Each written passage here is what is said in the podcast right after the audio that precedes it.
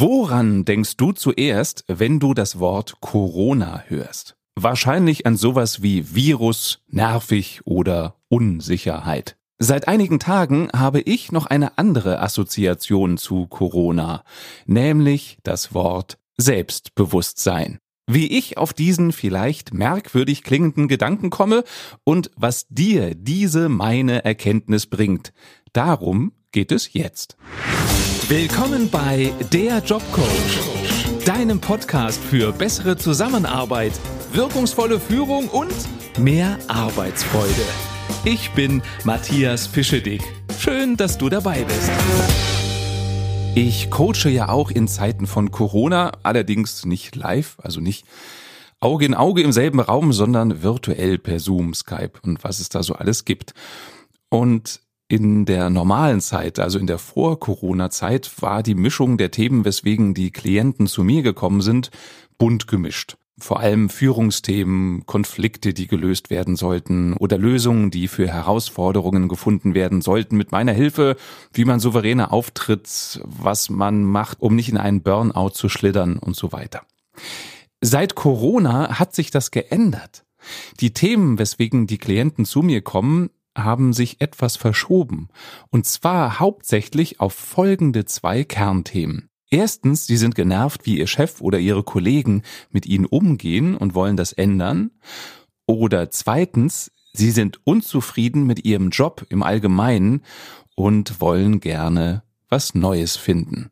Ich habe mich gefragt, woher diese Themenverschiebung kommt. Warum sind es auf einmal andere Dinge, die meine Klienten nerven und woran sie arbeiten möchten.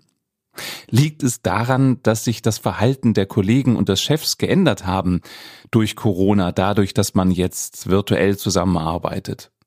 Oder haben sich die Aufgaben im Job durch Corona verändert? Ich habe mir das ein bisschen genauer angeguckt, analysiert, was waren so genau die Umstände meiner Klienten, habe dann, nachdem mir das aufgefallen ist, auch mit meinen Klienten, die diese Themen haben, darüber gesprochen, woher das kommt auf einmal, dieses Thema. Und meine Erkenntnis zusammen mit meinen Klienten ist, die Änderungen durch die neue Art zusammenzuarbeiten, durch Corona mit Homeoffice und so weiter, sind da aber sie sind nicht der direkte Auslöser dafür, dass auf einmal diese Unzufriedenheit da ist.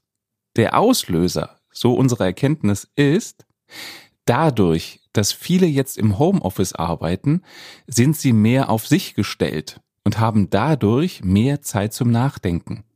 Sonst im Alltag sind wir ja alle im Hamsterrad. Wir stehen morgens auf und dann springen wir in das Hamsterrad, strampeln, machen unseren Job wie immer, nehmen viele Dinge hin und abends kommen wir nach Hause und am nächsten Morgen geht's wieder genauso los.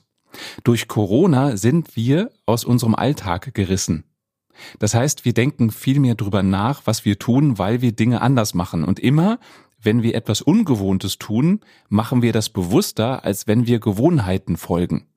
Und durch dieses Bewusstsein fallen uns halt andere Dinge auf. Das heißt, bei all den Nachteilen durch Corona hat dieses Virus den Vorteil, dass es uns auf uns selbst zurückgeworfen hat im positiven Sinne, denn es macht uns selbstbewusster. Und du weißt ja, Selbstbewusstsein heißt für mich nicht der Glaube, die Haltung, guck mal, wie toll ich bin, was ich für ein geiler Typ oder eine coole Frau bin, sondern Selbstbewusstsein heißt für mich, ich weiß, wie ich ticke.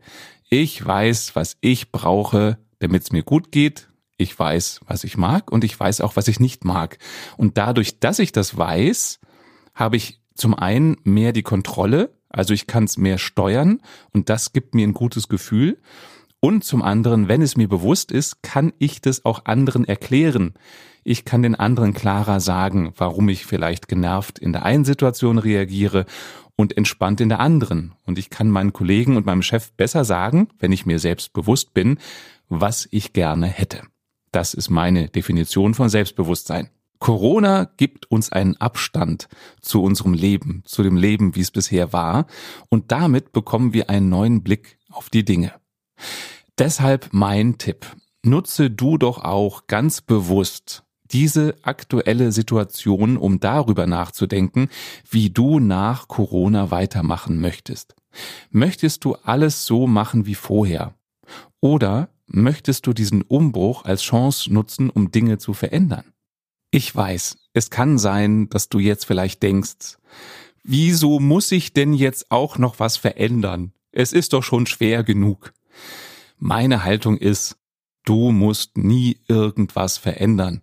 Ich find's nur schlau, ab und zu, unabhängig von Corona, mal drüber nachzudenken, ob die Dinge, die du tust, noch gut sind oder ob du Dinge einfach nur aus Gewohnheit tust, Dinge machst, weil sie irgendwann mal sinnvoll waren, aber der Auslöser oder der Grund, der Zusammenhang, warum das Verhalten sinnvoll ist, gar nicht mehr existiert.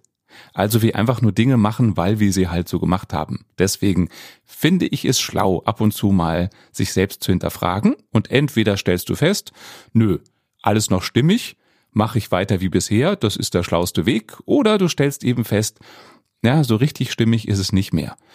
Und gerade jetzt finde ich es gut, die Situation des Umbruchs, wo wir uns verändern müssen, ob wir wollen oder nicht, zu nutzen, um zu erkennen, was möchtest du denn aktiv verändern?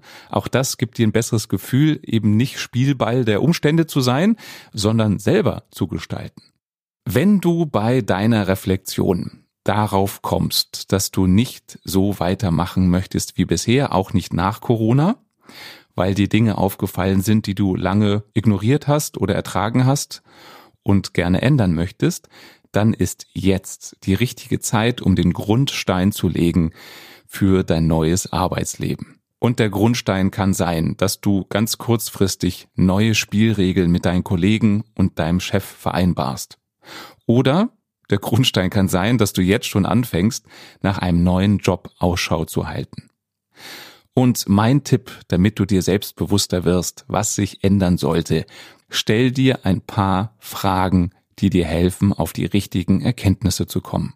Aus meiner Erfahrung als Coach haben sich folgende Fragen bewährt. Wie zufrieden bist wie zufrieden bist du mit deinem Job aktuell auf einer Skala von eins bis zehn? Kannst auch sagen von null bis zehn. Also null in dem Fall wäre vollkommen unzufrieden, das ist doch kein Job, das ist Sklavenarbeit. Und zehn wäre Traumjob, besser geht's gar nicht. Denk mal drüber nach, wie zufrieden bist du mit deinem Job aktuell auf einer Skala von 0 bis 10.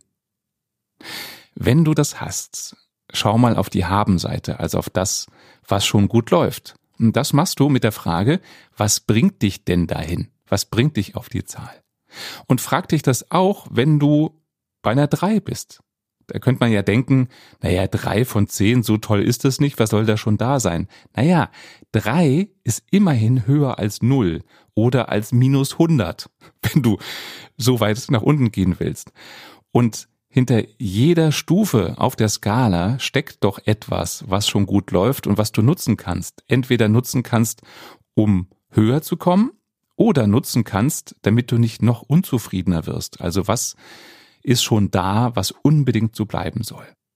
Wenn du bei deiner Einschätzung sagst, naja, mit meinem Job bin ich auf einer 8 bis 10, also relativ hoch und das fühlt sich für dich auch gut an, dann schau auch dahin, was dich dahin bringt, denn das macht dir nochmal bewusster, was deinen Job so gut für dich macht. Auch da wieder, wenn du dir bewusst bist, warum Dinge so sind, wie sie sind oder sich so anfühlen für dich, wie sie sich anfühlen, kannst du das zu deinem Vorteil nutzen. Du weißt, was du tun musst, damit es so bleibt. Du weißt, was du kommunizieren musst, damit es so bleibt. Also erste Erkenntnis aufgrund der Skaleneinschätzung ist, was ist schon gut und was sollte so bleiben oder kann sogar noch ausgebaut werden. Wenn du nicht so hoch bist, dann frag dich doch, war es mal besser, also warst du mal höher auf der Skala? Und wenn das so ist, was war denn damals anders? Was hat dazu geführt, dass du das als höher empfunden hast früher und was genau davon könntest du reaktivieren. Vielleicht hast du dich früher besser gefühlt, weil du andere Aufgaben hattest. Vielleicht hast du dich früher besser gefühlt und warst höher auf der Skala, weil dein Chef anders mit dir kommuniziert hat. Und wenn du dir darüber bewusst bist, kannst du auch schauen, ob du das in irgendeiner Form wieder ins Leben bringen kannst, in dein Leben bringen kannst. Vielleicht in einer Abwandlung, vielleicht nicht genauso, wie es früher war, weil es gar nicht geht, aber es kann dich inspirieren zu Schritten, die du gehen kannst, damit es besser wird. Das ist erstmal die Ist-Analyse mit der Skala.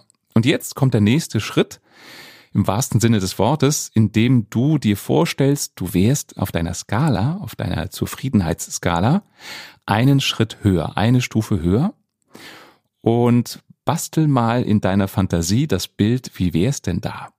Woran würdest du denn überhaupt bemerken, dass du einen Schritt höher bist auf der Skala? Wie wird sich das anfühlen? Was würdest du machen? Was würdest du hören? Was würdest du sehen? Also bau dir ein Fantasiebild. Das ist oft leichter, als rational ranzugehen. Also geh deinem Gefühl nach, folge deinem Gefühl und lass ein Bild entstehen, was wäre besser auf einer Stufe höher. Und erst wenn du dieses Bild hast, dann überlege, und wie könntest du dahin kommen? Aus meiner Erfahrung ist es wirkungsvoller, wenn du es so rum machst. Also nicht überlegen, wie kann ich hochklettern von der einen auf die nächste Stufe, sondern spring doch erstmal in deiner Fantasie eine Stufe höher, egal wie du dahin kommst. Es geht erstmal drum, dass du überhaupt eine Klarheit kriegst, wie wäre es denn eine Stufe höher? Was wäre denn da? Und dann, wenn du da bist, wirf den Blick sozusagen zurück. Du bist ja in die Zukunft gesprungen. Wirf den Blick zurück und schaue, was hätte mich dahin gebracht. Und so gehst du immer Stufe um Stufe weiter, immer in kleinen Schritten. Und es kann sein, dass der eine Sprung in die gute Zukunft, also eine Stufe höher, leichter geht als der andere, weil die Stufen gefühlt nicht gleich groß sind. Das Ziel muss nicht sein, dass du auf die Zehn kommst. Ich erlebe das öfter, wenn ich mit Führungskräften in Seminargruppen zusammenarbeite und wir machen Dinge mit Skalen. Also die Skalen kannst du für ganz viele Dinge nutzen, um auf Erkenntnisse zu kommen dann haben oft so die leistungsgetriebenen Führungskräfte die Idee, und wir müssen alle am Ende auf der Skala bei 10 sein, auch meine Mitarbeiter, egal welche Skala, immer ist die 10 das Ziel. Das sagt erstmal nur, dass die Leistung wichtig ist. Das heißt aber nicht, dass das für alle das Ziel sein muss. Ich finde eine 8 auch schon sehr viel. Deswegen mach dir bitte nicht selber den Druck, dass du bei deinem Job unbedingt auf die 10 kommen musst und erst anfangen kannst, was zu ändern, wenn du weißt, wie es auf der 10 ist. Geh doch einfach mal los, zumindest in deiner Fantasie. Wenn du diese Erkenntnisse hast, wo du hin möchtest und was so Ideen sein könnten, wie du dahin kommst, erste kleine Schritte, dann kannst du diese Erkenntnisse nutzen, um eine Strategie zu entwickeln, wie du deine aktuelle Situation verbessern kannst oder, wenn sie schon gut ist und du gar nicht höher kommen möchtest, bist du dir zumindest bewusster, wie du die gute Situation stabilisieren kannst. Und auch wenn deine Erkenntnis ist, mein Job ist nicht mehr zu retten, da kann ich so viel an Schräubchen drehen, wie ich will, das wird nix und du deshalb zu dem Schluss gekommen bist, du möchtest deinen Job wechseln. Auch da helfen dir die Erkenntnisse von der Skala, denn sie liefern dir erste Anhaltspunkte, was denn dein neuer Job leisten müsste, damit der Wechsel sich für dich lohnt. Wenn du vom Regen in die Traufe kommst, also beim neuen Job alles so ist wie beim alten, ist es ja keine Verbesserung. Also nutze auch deine Erkenntnisse, was sich ändern müsste für einen neuen Job, wenn das deine Option ist.